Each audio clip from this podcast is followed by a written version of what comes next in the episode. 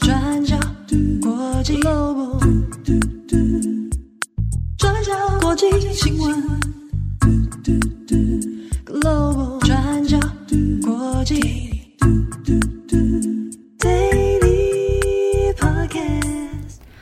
Hello，大家好，欢迎收听 UDN Global 转角国际 Daily Podcast 新闻。我是编辑木仪，我是编辑慧仪。今天是二零二三年六月二十一号，星期三。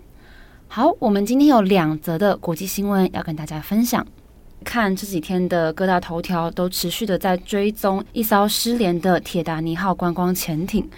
那这艘潜艇泰坦号载着五位乘客，那原本是目标要潜入三千八百一十公尺深的深海来参观铁达尼号的残骸，但是下水一个多小时之后就失联了。而今天已经进入了第三天，那搜救行动也可以说是分秒必争哦。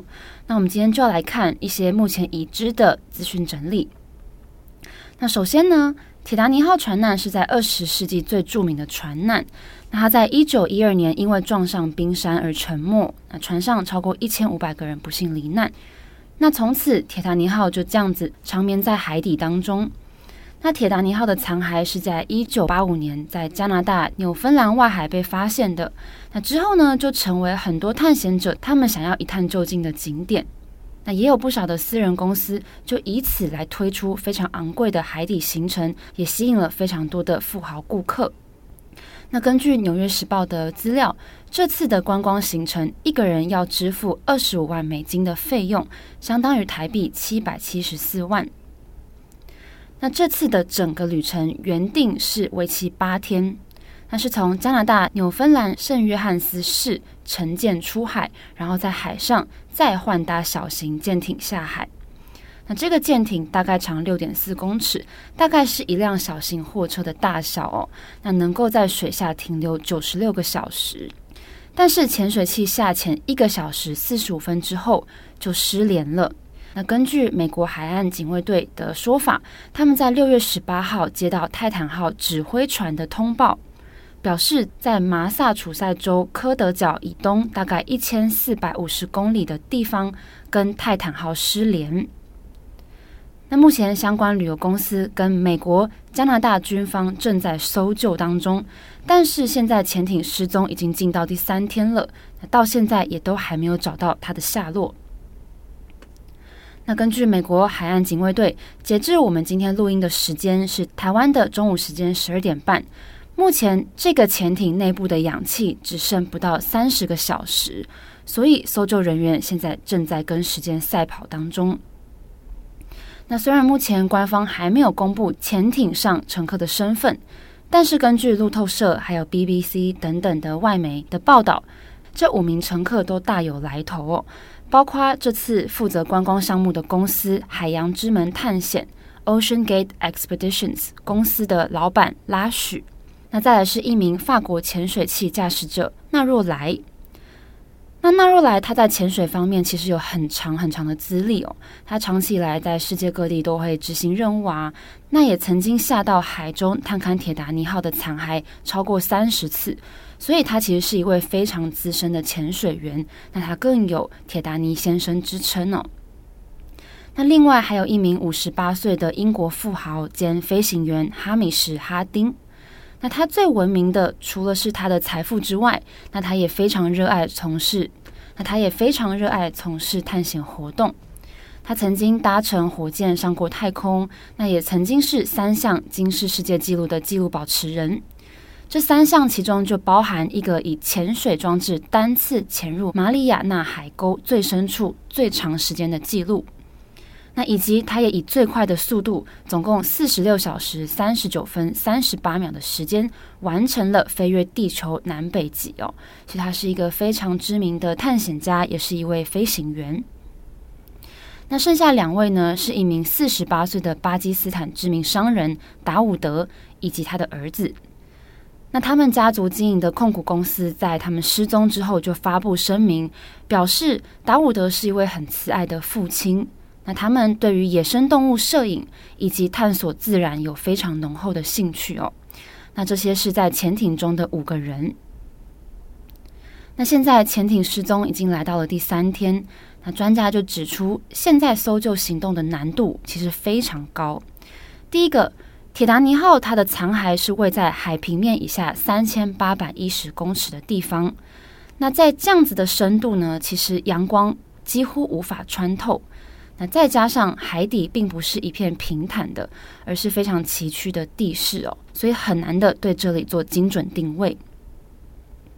那再来，路透社也引述了伦敦大学学院海洋工程教授格雷格的说明哦。他说，一般舰艇如果在潜水过程当中遇到紧急的状况，那这些驾驶员他们可能会释放配重，然后让潜艇可以由浮力回到水面之上。但是因为泰坦号现在已经失联了，那如果要在这个广大的大西洋海面当中要去定位，只有一台货车大小的潜舰，其实非常的挑战。那另外，这个潜艇在设计上，为了要抵抗在深海里面巨大的水压，所以他们会从外部螺栓密封起来。也就是说，如果泰坦号它发生故障了，那即使他们浮出了海面，那乘客也非常难以在没有外力的帮助下成功的逃出来。好，那以上种种原因都让专家认为，现在其实很难成功找到潜艇的下落。那以上就是我们大概简单整理的资讯。那我们今天也会出一篇文章来针对这个泰坦号失踪案做更详细的爬梳，欢迎大家来参考。那今天的第二则，我们来分享乌克兰。那今天这一则呢，我们先不更新战争的进度，来分享一个乌克兰战俘的故事。那以下的内容呢，我们主要会引述《纽约时报》在六月二十号的报道，他们访问了几位从俄罗斯回来的乌克兰战俘，描述了他们被俄罗斯拘留时的一些处境还有心情。那因为报道内容会比较难过，所以也请大家斟酌收听。这篇报道的主要受访对象名字叫做库什尼尔，他除了是一名军人，也是一名诗人。在去年呢，库什尼尔就是死守在乌克兰亚速钢铁厂的一名上士。你在去年二月二十四号，俄罗斯入侵乌克兰，那其中一场乌克兰最艰难也被世界所知的战役，就是马利波围城战。马利波位于乌克兰南部，那亚速钢铁厂就在马利波境内，是当地的大型工业区。俄军在入侵之后，就迅速包围了马利波，到最后，亚速钢铁厂就成了市民们的庇护所，也是乌军在马利波的最后一个防守阵地。这些乌军从二月二十四号开始，就一直死守在亚速钢铁厂，在没有足够弹药、医疗资源以及粮食的情况下，整整在钢铁厂内死守了八十二天，最后才被迫投降。那这名受访者上士库什尼尔，当时候就在现场。他在接受访问时就回忆，在宣布投降的前几天，他的下巴还有舌头就被子弹击中，整整好几天，他没有办法进食或说话，甚至也觉得自己没有办法呼吸。后来乌军宣布投降之后，他们就被带到了公车上。这辆公车就带着这些战俘开往俄罗斯占领的领土。那库什尼尔就说，当时候他的下巴已经骨折碎裂，坏疽也开始在舌头上面蔓延。他躺在床上，就像是在等死。当时候这些士兵，包括库什尼尔在内，已经死守在亚速钢铁厂八十二天，所以被俘虏的时候，身体已经非常虚弱。库什尼尔记得，他被送到俄罗斯的时候，对方并没有马上给他任何的止痛药或者是抗生素。最后，他是被送到了一家医院，医生才开始治疗他。医生是缝合了他的下巴，并且切除了他的舌头。不过，他说身体上的痛苦不是最难忍受的，真正难以忍受的是不确定性。这个不确定性是指他们不知道会发生什么事，而且一直觉得死亡就在自己面前。库什尼尔也有提到，他当时候很想要吃饭，所以他就写下了这么一首诗。那这边简单翻译给大家。他说：“命运啊，怜悯我吧，我还活着，不要无情的惩罚我。”幸好库什尼尔活了下来，他的名字也出现在乌克兰和俄罗斯交换战俘的名单里面。他顺利的回到了乌克兰。回到乌克兰之后，他进行了几次手术，花了几个月的时间锻炼自己重新说话。那帮助他动手术的医生就表示，他是从库什尼尔的臀部取出骨头来重建他的下巴。至于舌头，这名医生就说，接下来他想要学习怎么利用库什尼尔胸部的肌肉组织来帮助他修复还有重建舌头。那其实库什尼尔的遭遇不是个案。从他的叙述里面可以看到，乌克兰战俘在俄罗斯遭受的待遇是非常恶劣的。那包括他们会被毒打、酷刑虐待、电击，那以及俄罗斯也不会提供任何食物或者是医疗用品给这些乌军战俘等等。其中一名战俘就回忆，俄罗斯只有在几种情况下才会提供医疗资源。第一个是要乌军恳求他们，再不然就是要等到患者。这些乌军真的濒临死亡的状态才会被送去治疗，所以就算可以活着回到乌克兰，很多人都是已经呈现营养不良、非常虚脱的一个状态。那我们上面说的这些例子，可能已经是相对幸运的例子。那过去我们在 Daily 上面也有跟大家整理过俄罗斯虐待乌军的状况。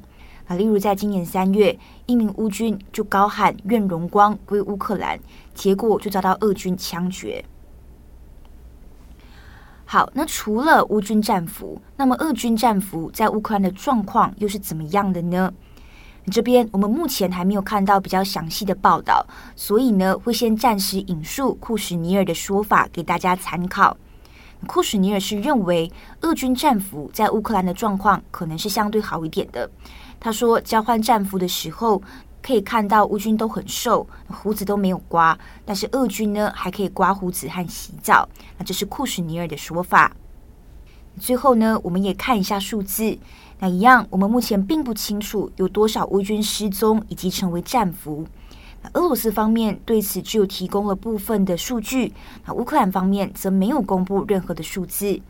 但是根据人权组织估计，乌军战俘的数字可能是介于八千到一万之间。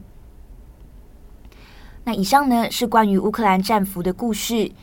最后也想跟大家分享我们专栏作者陈燕婷的文章，那请大家多多阅读和分享。那陈燕婷是一名香港独立记者，目前她人就在乌克兰的前线做访谈。那从去年开始，也陆续提供了很多第一线的观察给我们。那例如呢，陈燕婷就写过。那一些在乌克兰赫尔松消失的孩子被送到俄罗斯之后，发生了什么事情？那孩子的父母又面对了什么问题？以及最新的两篇文章，陈彦婷也访问了两名台湾志愿兵在乌克兰奋战时的故事。那例如这些台湾志愿兵他们的想法是什么？那为什么他们愿意赌上自己的性命要为乌克兰而战？他们怎么看待台湾的安危？自己的身份认同又是什么？等等，那这两篇文章非常的精彩，推荐给大家。那连结我们会放在资讯栏上面，请大家一起来看。好的，那以上就是今天的两则新闻更新。节目的最后，我们来转换一下心情好了。嗯，连假即将到来，你打算要做什么？我要工作啊！不要这么诚实的道出我们的那个 我们的现实。对，没有，我最近还在思考说，如果年假的时候工作之余，我们就是有没有什么？你最近有什么剧可以推荐给我吗？诶，我前几天推荐大家看的是《无尽之手》嘛，那一篇比较沉重。嗯，那我这两天呢就在 Netflix 上面一直滑，一直滑，一直滑。那我就滑到了一部日本的实境手，我觉得蛮可爱的，也可以推荐给大家。可爱，嗯，它叫做《我家宝贝大冒险》。嗯，它其实是日本的一个实境秀。嗯，简单来讲呢，就是父母会要小孩子出任务，可能请小孩子去到超市帮我买青葱啊，或者是水果回来。嗯，然后小孩子呢就会独自拎着那个购物袋，从家里出发到超市，然后回来。大概都是多小的小朋友？嗯，大概我现在才刚看了两集，嗯、所以大概会有可能四岁到五岁的。哦，这么小、哦？对，不然就是姐弟出任务，可能姐姐五岁，然后弟弟三岁，然后两个人就这样子一起出任务。然后我觉得在看的过程当中非常的疗愈，嗯、因为你就看到小孩子之间的对话，可能一面走一面勉励自己，叫自己不要怕哦，或是说呃两个人一起合作，然后一起完成这个任务。可是两个人可能彼此合作起来又很困难，对，然后又吵架，可能姐姐打弟弟说：“妈妈说你要听我的话，你怎么不听？” 然后到时候两个人一起哭，然后又一起道歉，哎，感觉很真实，哎，感觉蛮适合我的。对，因为它就是实境秀，而且它大概只有十五到二十分钟，就非常的短，大家可以就是一面吃饭，然后后一面看。我觉得是。嗯，最近可以转换心情的一个过程。如果大家最近的心情比较沉重，或者今天情绪比较不好的话，我觉得可以嗯看一下这个节目，可以稍微转换一下自己的情绪。嗯，感觉是一个蛮疗愈的好剧。对，而且我觉得蛮有意义的是，这个节目呃拍摄的年代可能是在二零零零年前后哦，所以小朋友们现在都长大了。对，所以节目呢到后面他可能会去访问二十年后这些小孩子的状况到底怎么样了。他们现在在做什么？嗯，对，所以我觉得这样子回看过去，然后对照，我觉得蛮有趣的。应该会觉得很糗吧？就如果你现在给我看我四岁的样子，嗯，对对，而且你四岁的时候可能边走路，你知道边唱歌，或者是讲出一些很腔的话，或是跟我哥去买菜，然后一直骂他之类的。对对对，它叫做《我家宝贝大》，冒险推荐给大家。虽然名字有点。有点复古哎、有点复古。对，但是大家廉价的时候可以看一下。嗯，好，祝福大家有一个美好的廉价。我是编辑木仪，我是编辑慧仪，我们下周再见，拜拜。转角国际新闻，Global Daily Podcast 新闻。